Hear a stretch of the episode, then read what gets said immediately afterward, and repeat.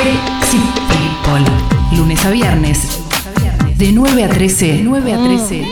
Attention, attention, attention, baby, attention. En Congo FM.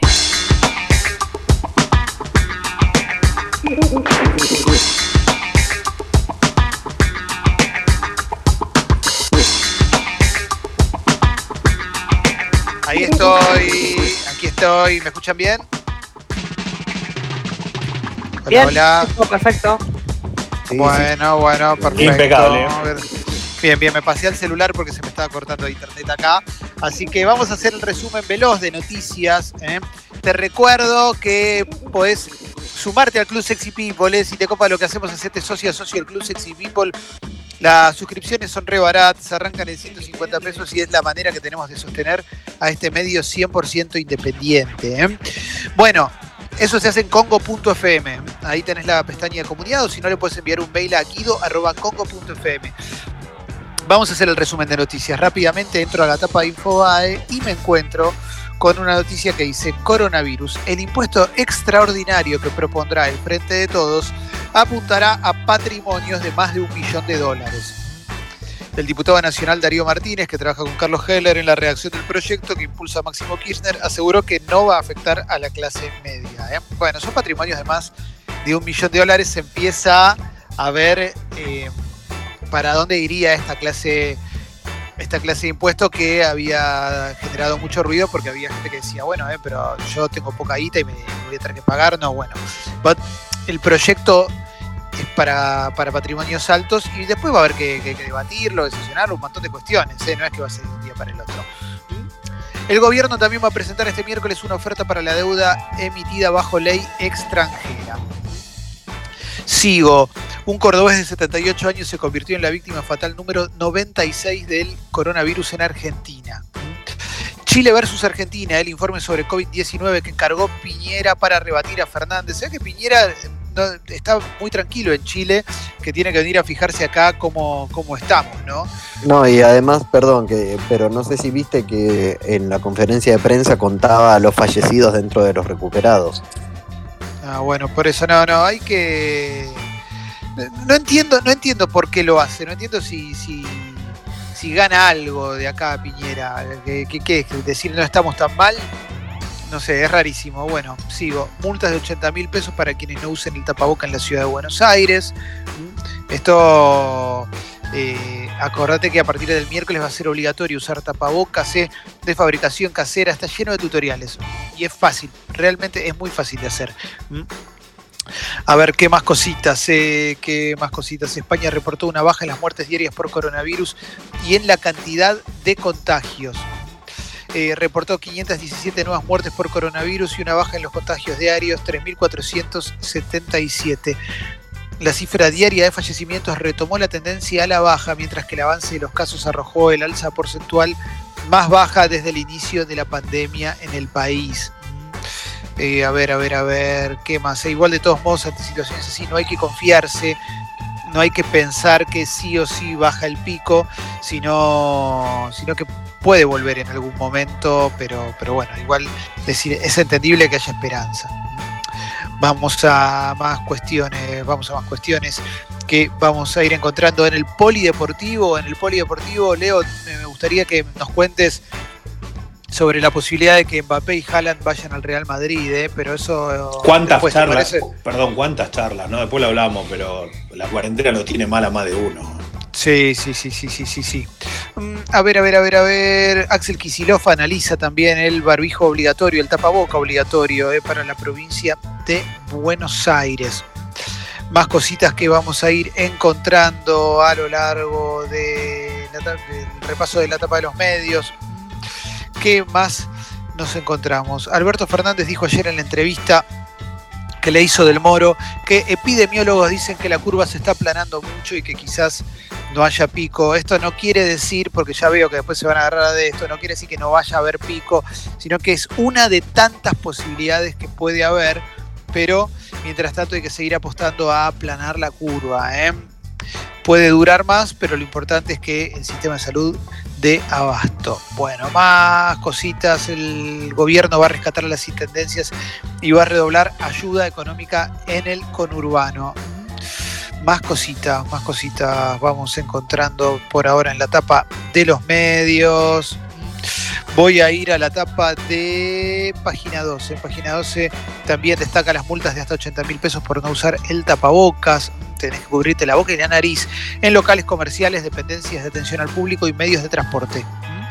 También se destaca que falleció una persona en Córdoba, eh, son 96 los fallecidos y habrá ayuda para más monotributistas, también de- destaca página 12. Temor en China por un nuevo brote del coronavirus. En las últimas 24 horas hubo 108 contagios, el mayor registro desde marzo. A ver, seguimos repasando. Bublé, lo Pilato, las muecas machistas que ya no pasan desapercibidas. Repudios al codazo del cantante en un video. ¿eh? ¿Vos lo viste esto, Jessy? Sí, lo vi. eh, eso es en, en un video que ellos hicieron en vivo. Están haciendo todos los días desde la casa de ellos, a veces cocinando. Bueno, la verdad que hasta ahora era como todo muy simpático. Pero, pero bueno, sí, pasó eso. Es como que ella está hablando, aparece en el video y él le pega un codazo. Y alguien armó como una recopilación de momentos en los que se ve que él es como violento con ella. La calla, le dice te voy a matar, como todas cosas, ¿no? Como de- de imágenes violentas. Lo que pasó es que a partir de todo esto, de todo el, repudio en redes, que está buenísimo que pase en el sentido de que ya hay gestos, como dice la nota ahí en página, que nosotros identificamos como violentos y está buenísimo que pase que todos nos demos cuenta o que por lo menos muchas personas se den cuenta. Ahora, en un momento Luisana habló, hizo un posteo en Instagram diciendo que todo esto la está afectando mucho, que se siente muy mal, que la verdad que no tienen información acerca de la pareja, que por favor dejen de opinar y qué sé yo. En el momento en el que ella dice eso, hay Sí. que, o sea, siempre hay que respetarla, pero quiero decir, es muy importante cuando ella habla, porque ella no lo está denunciando. Son cosas que se ven y que nosotros vemos desde el video, que está buenísimo, está buenísimo que las detectemos, pero hay que tener cuidado con, con todo lo que decimos en el momento en que ella habla. Cuando ella ya está diciendo eso, listo, silencio. Ya habló, ya dijo lo que siente. Sí, eh, no lo vi. No, no, no puedo opinar sobre los gestos del tipo, pero la verdad es que basta de detectar en el otro todo el tiempo cosas. O sea, la gente no tiene información de nada, de nada, y de cualquier cosa se agarra para, para, para mostrar lo que está mal en el otro. Como Pero si además- eso nos hiciera mejores personas a nosotros. Además es El muy defecto del otro no te hace mejor. Sí, perdón. No, y más allá de que cuando lo veas te vas a dar cuenta que te va a parecer chocante, te lo aseguro que sí. Pero más Sí. allá de eso, es muy importante lo que Luisana diga, no lo que digamos nosotros. En el momento en el que ella ya habló, hizo un posteo en Instagram y dijo lo que ella siente y piensa, listo, la palabra de nosotros no tiene peso. No, totalmente, Ella totalmente. es la persona a la que hay que escuchar. Entonces, hasta que ella no diga, chicos, sí, es verdad, la estoy pasando mal, listo. Tipo, es la, es la opinión de ella lo que importa. Ahí va. Seguimos entonces. eh, ayer debutó el programa de Del Moro. Juntos podemos lograrlo, un nuevo periodístico en Telefe. Mm, sigo con más noticias. Cada vez más gremios negocian rebajas de sueldo y suspensiones. En lo que va de la cuarentena se iniciaron 100 expedientes de conciliación obligatoria del Ministerio de Trabajo Nacional, dice La Nación. Eh, a ver qué más podemos encontrar. También hay te explica, todos los medios te explican cómo van a funcionar los medios hoy. Hay que pedir turno, eh, hay que pedir turno. Tengan en cuenta esto. Em, hay polémica por el insulto de un periodista, Jonathan Viale, que tuvo un like del presidente, ¿no? Eh, de- esto es eh, el debate del día en las redes tiene que ver con eso, con un señor que se llama Dante López Foresi, que, que es- le gusta mucho la polémica en redes sociales, que le dijo gordito lechoso a, a Jonathan Viale y, y fue likeado por el presidente. Eh, to- todo, todo, todo mal, o sea, todo una pelotudez, todo mal, Sí. todo innecesario. ¿qué, qué, qué altura en el debate que estamos teniendo. ¿eh? No, pero aparte, aparte te digo una cosa, o sea, se supone que me, me voy a poner en corredor por izquierda, me voy a poner en tuitero, ¿no? Pero se supone que estás apoyando un movimiento que, que puso en tela de juicio un montón de costumbres y, y vicios que teníamos con respecto a, a juzgar a los demás, ¿no? Y, y meterte con el cuerpo del otro ya me, ya me parece que son insultos que quedaron un poquito viejos. Sí, quedó Sobre medio viejo. si Y- estamos comunicando, para que, para que te cierro, Sí. para que te cierro. Después, si Jonathan Viale tiene una mirada del país, la tenés que respetar también, qué sé yo. Yo, yo puedo coincidir o no con la mirada de Jonathan Viale, pero, pero en definitiva, labura de lo mismo que él, ganará diferente, tendrá diferentes carreras, lo que sea. Pero, pero no me parece, no me parece que tenga que ver con que sea un debate sano. No me parece, no me gusta la vigilanteada entre periodistas. no, No, no. me gusta el insulto entre periodistas, así como no me gustan tampoco, y esto lo hemos hablado con conocidos, ¿verdad? pero aquellos que se, se plantan como los defensores máximos del bien, tampoco me gusta, me gusta la vigilanteada sobre otros, y aparte gordito lechoso, qué sé yo, ¿viste? Porque después es, si alguien lo dice, es un discriminador, y si lo dice uno que está de tu lado, bueno, es un chiste. Entonces, todo es una polémica que no aporta nada, y el like del presidente, inentendible. Inentendible, no, la verdad no lo puedo creer, pero bueno, qué sé yo. Perdón, fue, Leo, perdón, fue- no, porque a mí lo que me, a mí siempre me hace ruido este tipo de cuestiones, eh, fue la, eh, más allá de que me parece una idiotez el tema del insulto, de lo que pasa en redes sociales, digo, eh, la vida está fuera de eso, pero bueno, el presidente también se está encargando de que pase un poco por redes sociales también.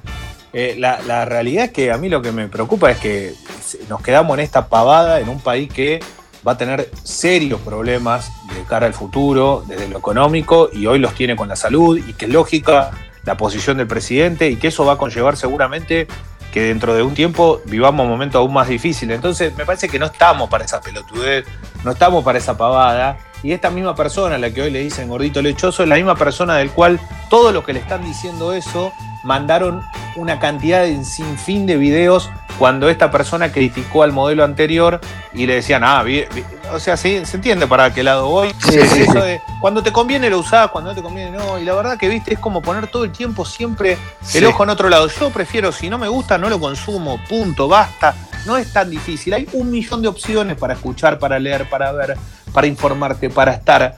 Es muy sencillo hoy. Hoy no, hoy no, Sí. hoy nadie te pone un revólver en la cabeza para que vos sigas a alguien, ¿eh? Una cosa más, eh, una cosa más. Em, para, pa- para aclarar, yo dije que lo había likeado, lo retuiteó, eh, lo, lo retuiteó el presidente. Inentendible, loco, no puedo creerlo. La verdad, me parece patético. ¿Qué quiere que te diga? No se me ocurre. No, no se me ocurre otra cosa. No se me ocurre otra cosa. Pero, pero bueno, en fin. Eh, a ver, ¿qué, ¿qué más tenemos? Yo lo que te diría, Leo, si querés pasemos al polideportivo ahora. Sigamos con el polideportivo, porque tenemos mucho contenido hoy, tengo miedo de no llegar, ¿les parece? ¿Eh? Perfecto, me parece bárbaro. medio. Dale, Eh, pegale, pegale al me- polideportivo. Me parece bárbaro y, y la verdad es que, eh, mira, me voy a quedar con algo. Yo sé que hoy por hoy nos hemos olvidado mucho de lo que es la continuidad de la noticia, pero Fernando Báez Sosa fue asesinado a principio de año en Villa Gesell. Fue la noticia más eh, estremecedora, por lo menos a, a nivel público y todo, de lo que sucedió con él eh, en, en la salida del boliche. Pero el que habló fue Agustín Pichot. Eh, Vieron Sí. que se esperaba mucho la palabra de alguien, y Pichot es el referente del rugby. Sin Hoy duda. devenido en empresario, digamos, Pichot, donde está metido en los medios de lleno también. Pero eh, está, aparte es candidato a la, World Rugby. O sea, Pichot está en un nivel no solo de exjugador de rugby, hoy participa, eh, participa de los medios, sino que también quiere ser el número uno del rugby mundial. Entonces, eh, eh, ha- habló un poquito de, lo que ocurrió eh, y dice, el rugby es un deporte de fuerza y agresión, pero eso no justifica que uno sea violento fuera de la cancha. A ningún jugador se lo entrena para eso. Tenemos que cambiar muchas cosas que culturalmente estaban aceptadas, como por ejemplo los bautismos, para los que debutan, recuerdan que lo hemos hablado acá, y ni hablar de peleas o violencia físico o psicológica de cualquier tipo. Y le preguntaron sobre lo que pasó aquel 18 de enero, fue un crimen, no creo que el rugby sea eso, pero tenemos que hacer una fuerte autocrítica de la responsabilidad que tenemos en los clubes y en los jugadores, aquellos que enseñamos o somos dirigentes. Somos responsables de los estereotipos que hemos permitido en nuestros clubes. Me parece bárbaro. Sí, yo no- yo bueno, no estoy- puedo- admitió puedo- que hay estereotipos y que Claro, se, se permitió, claro. loco. Habló del bautismo, dijo, esas cosas no pueden existir más. Eh, y me parece que eso es lo importante. Eh, por eso decimos que muchas veces es clave que hable alguien que es un referente. Después podemos discutir, a vos te gusta más, te gusta menos, eh, te- está- no importa, ¿no? Lo que sí está claro que este tipo es el nombre más importante que tiene el rugby argentino.